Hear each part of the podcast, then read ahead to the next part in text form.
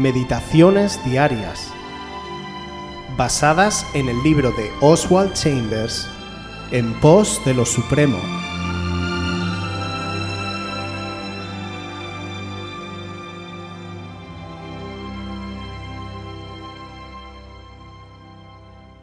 La atracción del Padre. Juan 6:44. Ninguno puede venir a mí si el Padre que me envió no le trajere, y yo le resucitaré en el día postrero.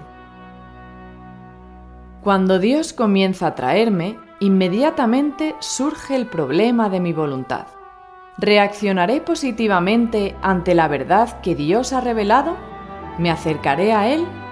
Debatir los asuntos espirituales es irrespetuoso. Nunca hables con nadie para decidir cuál debe ser tu respuesta. Veamos Gálatas 1, 15, 16. Pero cuando agradó a Dios, que me apartó desde el vientre de mi madre y me llamó por su gracia, revelar a su Hijo en mí, para que yo le predicase entre los gentiles, no consulté enseguida con carne y sangre.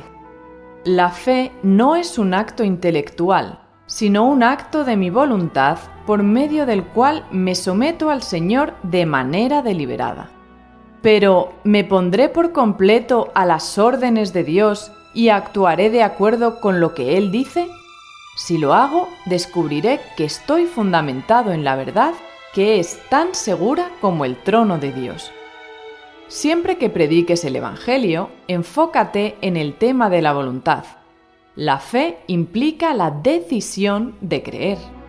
Debe haber una rendición de la voluntad y no una rendición a un argumento persuasivo o poderoso. Me arrojo voluntariamente hacia Dios y su palabra hasta que ya no confío más en mis obras. Solo confío en Él. Confiar en mi comprensión mental se convierte en un obstáculo para confiar totalmente en Dios. Debo estar dispuesto a ignorar y a dejar atrás mis sentimientos. Debo desear creer, lo cual solo podrá ocurrir mediante un esfuerzo decidido de mi parte para separarme de mi vieja manera de considerar las cosas y entregándome por completo a Él. Todos hemos sido creados con la habilidad de ir más allá de lo que tenemos a nuestro alcance, pero Dios es el que me atrae y mi relación con Él, en primer lugar, es personal, no intelectual. Soy puesto en esta relación por el milagro de Dios y mi propia voluntad para creer. Luego empiezo a comprender la maravillosa transformación de mi vida y a reconocerla de manera inteligente. Dios dice en su palabra, en el libro del Génesis capítulo 1 versículo 27, que hemos sido creados por Él. Somos sus criaturas. Cuando Dios creó al hombre, como continúa diciendo el capítulo 2, le dio un soplo de vida, convirtiéndonos así en criaturas distintas a los animales y semejantes a Él. Hay una parte en todo ser humano, por todas las generaciones de la humanidad, que cuando llegamos a nuestra juventud temprana somos conscientes del pecado y del vacío que hay en nuestro interior esto lo utiliza Dios para que le busquemos, para traernos a Él, que es la fuente de vida eterna. El hombre, por naturaleza, si no reacciona a esta atracción o llamada de Dios para establecer una relación nueva basada en la muerte de Cristo y en el perdón de los pecados, es decir, le ignora, empieza a buscar llenar todos esos vacíos con cosas materiales, con adicciones y busca divinizar cualquier cosa. La clave de nuestro destino eterno es ¿qué haré yo? ¿Vendré a Él o elegiré esos otros caminos? Se dice comúnmente que todos los caminos conducen a Roma, pero con Dios eso no es así. Dios ha trazado un camino a través del cuerpo de Cristo, de su sangre, de su sacrificio y de su nombre para que podamos ser limpiados, redimidos y preparados para la nueva vida eterna que nos espera cuando dejemos esta. No podemos entrar en discusión sobre este asunto. Lo único que podemos hacer es pedirle a Dios que nos dé fe y ante esa fe que Él nos da, entregarnos completamente a Él. No olvidemos que Dios nos ha creado con una libre voluntad y esa línea roja jamás la va a pasar, porque es parte de su ser. Con lo cual, es de vital importancia que creamos a Dios. Cuando creemos en Dios, nosotros estamos dando un paso hacia Él, pero Él da dos hacia ti. Nos vamos a encontrar con Él en una experiencia inigualable e incomprensible de arrepentimiento y de un cambio radical en nuestras vidas. Ya nunca más volveremos a ser los mismos. Sin esta experiencia podemos llegar a ser muy buenos religiosos, pero no habrá salvación para nosotros. Que Dios nos ayude a rendir nuestra voluntad y nos lleve a tener ese encuentro trascendental en nuestra vida que pasará la eternidad con Él.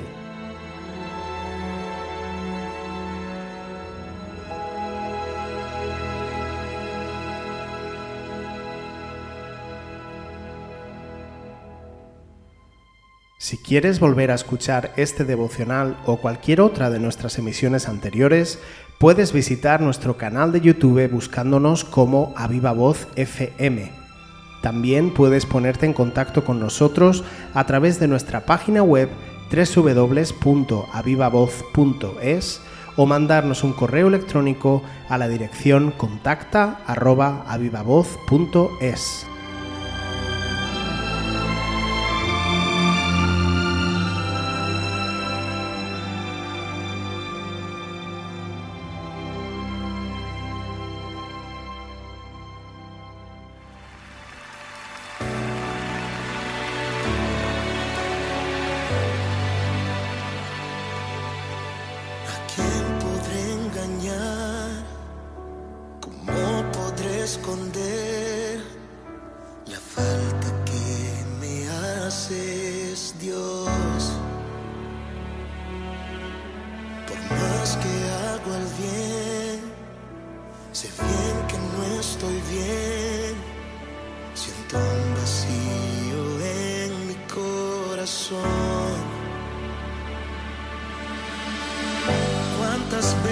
veces me has llamado?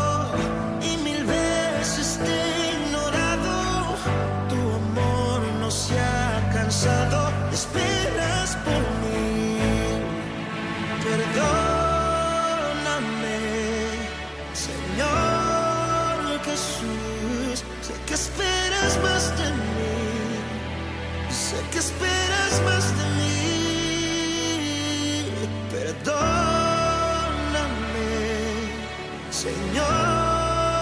Jesús. Sé que esperas más de mí. Sé que esperas más de mí.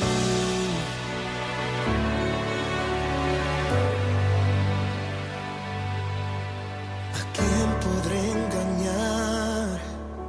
¿Cómo podré esconder la falta que me haces, Dios? Más que hago el bien, sé bien que no estoy bien. Siento un vacío en mi corazón. ¿Cuántas veces me has llamado